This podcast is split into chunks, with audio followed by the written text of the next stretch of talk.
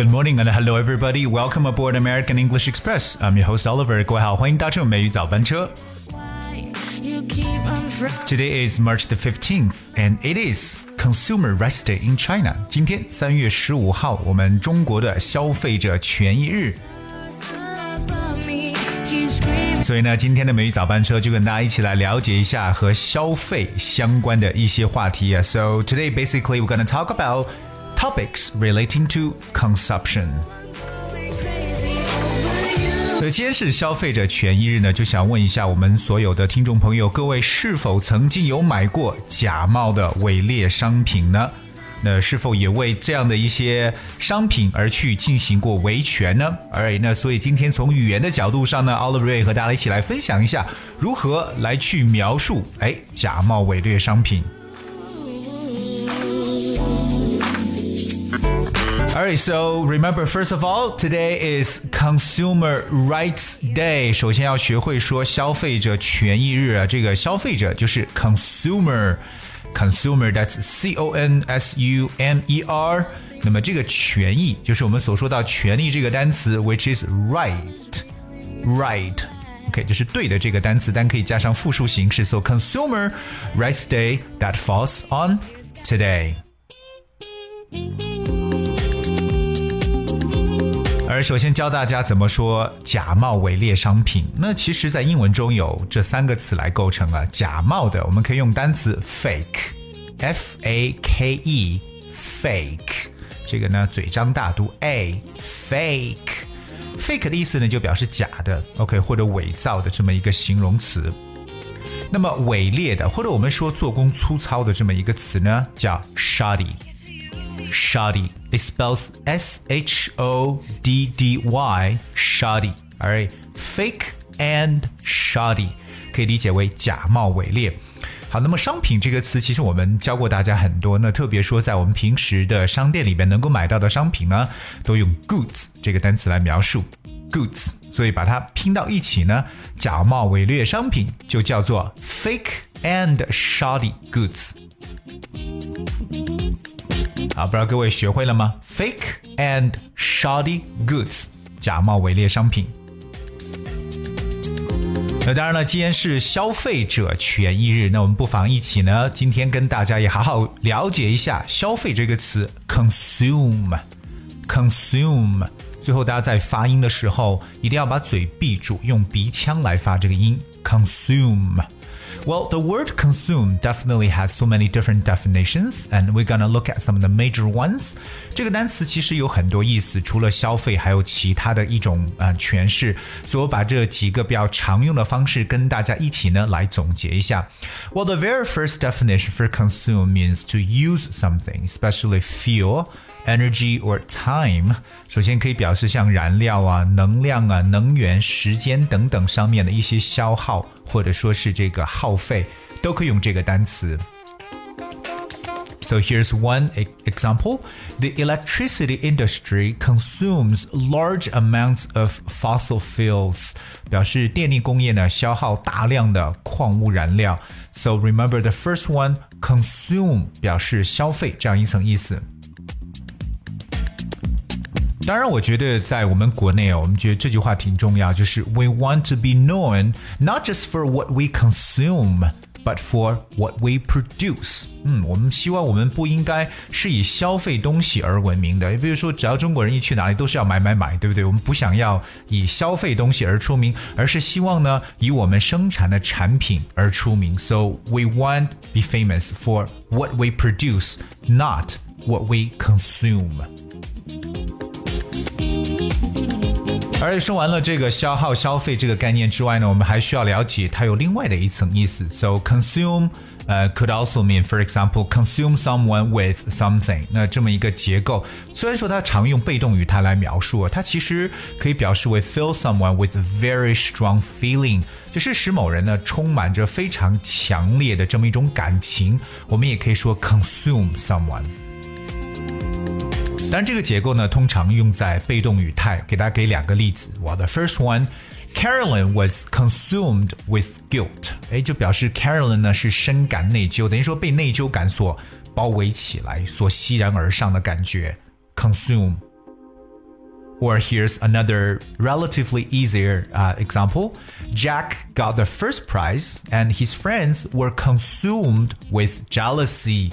那 Jack 拿了第一名，那他的朋友呢 就超级的妒忌他。所以说，当一个人被某一种情感哎所包围，或被某种情感所深深的把持住，也可以叫做 be consumed with，后面加一种抽象的情感词。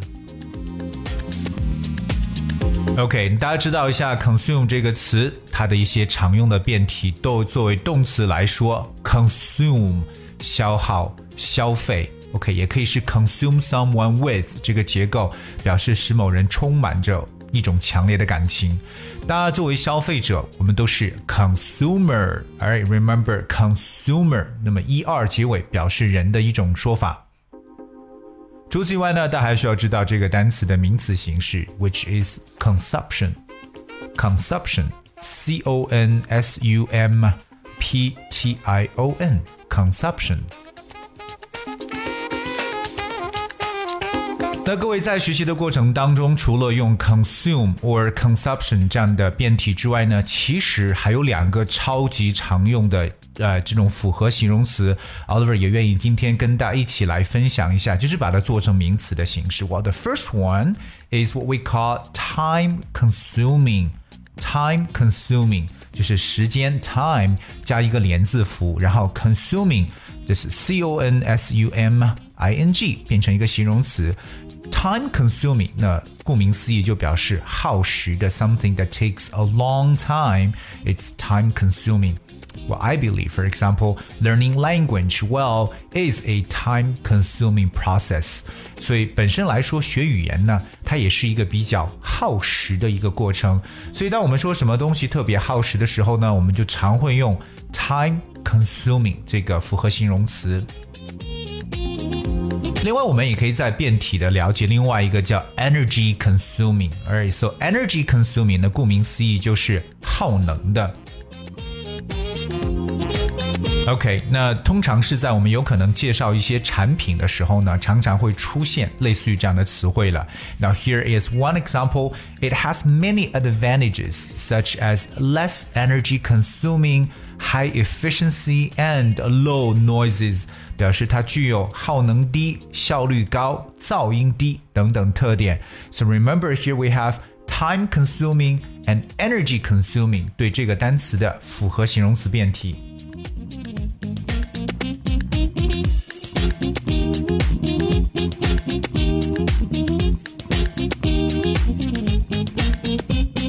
OK，Alright，这是今天跟大家来去分享的，哎，这么一呃，这个关于消费者权益日当中的一些说法了。大家首先要记住，再次复习一下假冒伪劣商品，That's fake and shoddy goods，这是各位今天敲黑板一定要记住的重点了。Alright，那另外呢，就是 consumed 它的用法及一些常用的短语和形容词，So try to remember them all.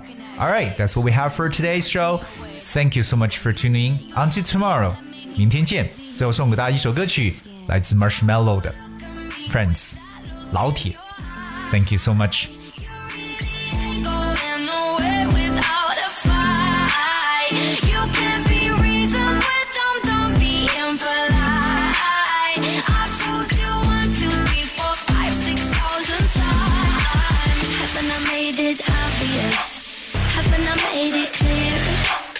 Want me to spell it out for you?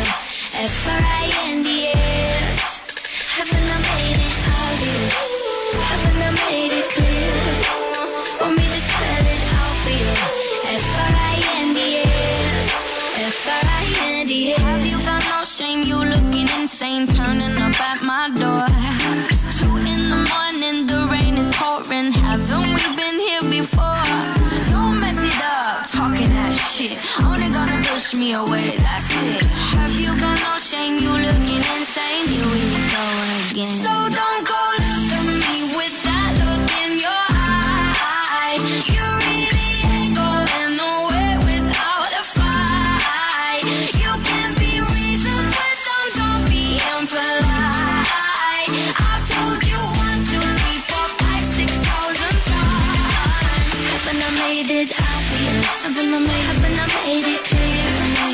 Spell.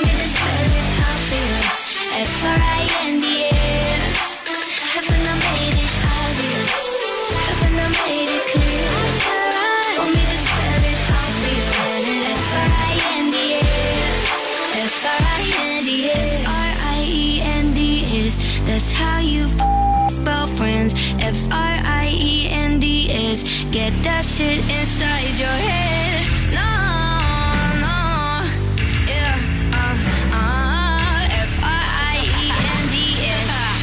We're just friends. So don't go look at me no. with that look in your eye.